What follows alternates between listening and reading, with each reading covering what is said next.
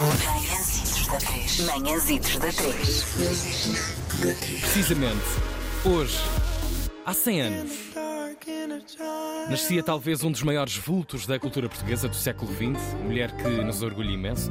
E hoje vou puxar muita brasa à minha sardinha e à minha terra e à minha ilha.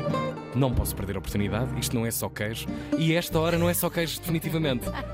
É verdade, a esta hora vamos fazer eh, um. Vamos mencionar aqui eh, algumas formas de viver esta efeméride. Uma delas é atentando eh, ao projeto Amália, eh, um projeto que parte dos poemas de Natália Correia com canções compostas pelo músico micaelense Mário Jorge Cabral, interpretadas pela atriz Mia Tomé em versões cantadas e declamadas. Vamos ouvir um pouco mais sobre o projeto Amália. Olá, bom dia. Eu sou a Mia Tomé e hoje às 19 vou estar com o projeto Natália ao vivo na Casa Fernando Pessoa neste dia tão especial que celebra os 100 anos do nascimento de Natália Correia.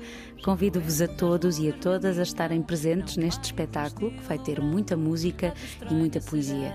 É hoje às 19, projeto Natália na Casa Fernando Pessoa. Venham. Felizmente a Mia Tomé pôs ordem nisto porque eu eh, disse Projeto Amália duas vezes. É uma confusão de divas. Natália, obviamente, não é? Eu é que dormi muito pouco, culpa do meu filho que fez anos ontem. Uh, Projeto Natália, estejam atentos então a esta magnífica obra que celebra a vida de Natália Correia. Tu pedes-me uma parcela de certeza, um desmentido do meu ser virtual, livre no resultado da pureza, da soma do meu bem e do meu mal. Hoje, convidados então para depois das 7, Casa Fernando Pessoa, sugestão para Lisboa.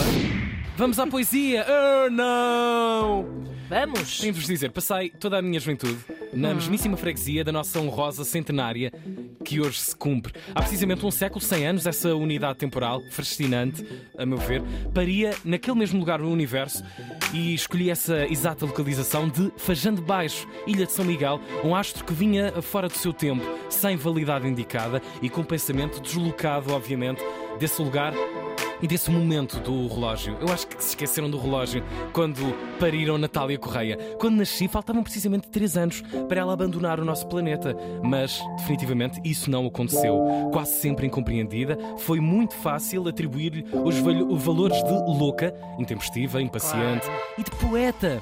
Essa coisa que tantas vezes chamamos para justificar coisas como alguém que é artista pobre, alunado ou até malandro. É, É, é poeta. é poeta, não é? poeta. Ainda mais sendo mulher, não é? Claro que é Uh. maluca. Natália tem muita coisa da sua obra por conhecer, aliás, envergonho de ser tão esquecida nos planos nacionais de leitura, por exemplo, mas mais descaradamente nas escolas da sua própria região, que nunca abandonou no sotaque, nem dentro desses olhos, onde sempre me pareceu ver a erupção de anjos e demónios nessas duas esferas que lhe tomavam uma cara redondíssima e lina. Sorte a nossa e coragem a sua, loucura a sua. Fintou a PIDE tantas vezes, mais do que aquelas que sabemos até publicamente. Editora de novas cartas portuguesas, com planos tão pouco rebus- rebuscados nessa fuga à PIDE, como por exemplo esconder folhas. Levava os inspectores parte bem comportada de uma obra, eles avaliavam, lá passavam, pronto, parece-me tudo bem, e quando chegava à gráfica, espetava-lhe mais 100 páginas tudo o que estava inflamado e era aparentemente proibido e de ataque à moralidade e aos bons costumes nacionais são parte das histórias que se podem encontrar nesta maravilhosa biografia da autoria da Filipa Martins, que além de pessoa super fixe, dedicou mais de oito anos de estudo da sua vida inteiramente a este trabalho. Foi recentemente convidada aqui das manhãs da 13 e explicava-nos a Filipa que esta mulher não viveu uma vida, viveu para aí 20 ou 100 delas. A Natália hum, estava ao mesmo tempo a caminhar em pistas paralelas. Não, não havia o estar fechado a escrever. Eh, E, e esta biografia é isso: é, é uma catadupa infernal de acontecimentos. Eh, Ela não viveu uma vida, ela viveu umas 10 ou 20, porque eh, ao mesmo tempo que tinha uma vida pessoal extremamente ativa, pessoal, romântica, enfim, o que lhe possamos eh, chamar, mas que ao mesmo tempo também era uma continuidade do seu próprio pensamento, portanto, ela era muito coerente nisso. Ahm, foi a escritora que foi e, e não foi só poetisa, portanto, foi poetisa, foi romancista, foi ensaísta, foi dramaturga. Escreveu ao longo de décadas quase a um ritmo semanal na imprensa. Depois ah, foi, uh, uh, apoiou todos os candidatos da oposição durante o Estado Novo, portanto era bastante interventiva politicamente. Uhum.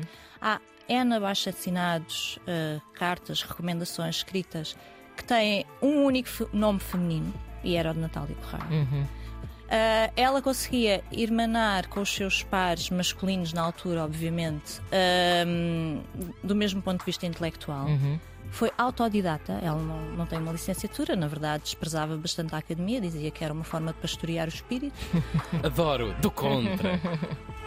Refilona. Ótimo Adoro. livro, recomendo que já li as primeiras páginas e, e sim senhora. Deslumbrar. Ver deslumbrar, Filipa Martins. Uhum, Ela, é nossa convidada, podem uh, recapitular essa conversa também no RTP Play e já agora também podem e devem puxar atrás. Ficam com uma compilação bem feita da vida de Natália Correia. Foi feita no Vamos Todos Morrer, precisamente à data da sua morte, a 16 de março. A edição é de 2020, mas basta procurarem aí nos sítios do costume Vamos Todos Morrer, Natália Correia. Uhum. Vão encontrar-se com um maravilhoso episódio episódio. Para já, um salto aos Açores. É verdade, por ocasião deste centenário de Natália Correia, o coletivo Cara Lavada tem assinalado esta data com um conjunto de atividades que destacam a herança deixada por esta figura intemporal através do cinema, da arte, da literatura. Este coletivo de intervenção artística tem uh, recordado assim o legado de esta mulher que o Tiago tão bem descreveu Mesmo, na sua foi. intervenção anterior.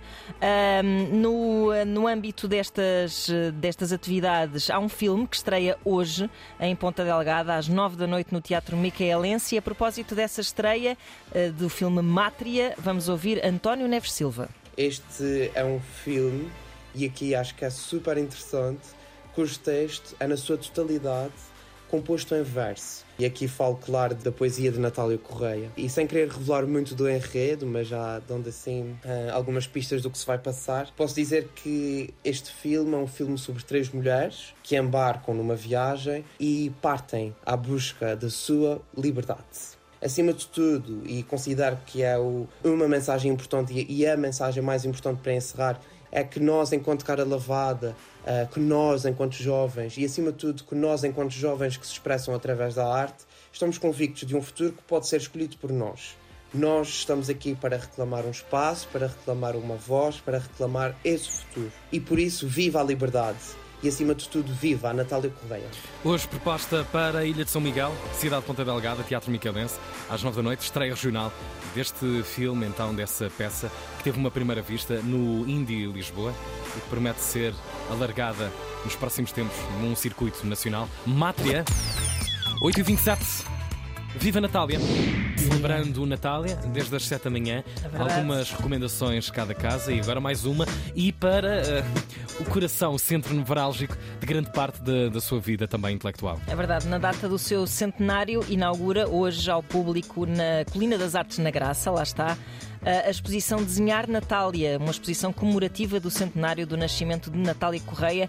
Reúne o trabalho de 12 ilustradores. Para nos falar mais sobre isso, ouvimos o Jorge Guerra e Paz, da Produtores Associados. Ele é programador da Colina das Artes e vai explicar toda a programação deste evento dedicado a Natália Correia. Inauguramos na sala do capítulo do Convento da Graça a exposição Desenhar Natália, eh, com obras de 12 ilustradores nacionais e internacionais. Às 22h30 poderá assistir e participar na tertúlia o Botequim da Libertária, que terá lugar no Botequim da Graça, que é o eterno quartel-general da Natália. Na música, destacamos os espetáculos Canções de Carlos do Carmo, com as cantoras Rita Guerra, Filipa Vieira e Beatriz Felício, é no dia 9 de setembro no Parque do Patriarcado. No dia 15 de setembro, Maria João e Mário Lajinha nos claustros do Convento da Graça. Dias 15 e 16, os combos do Auto Clube de Portugal no Mirador Sofia de Melo Brainer.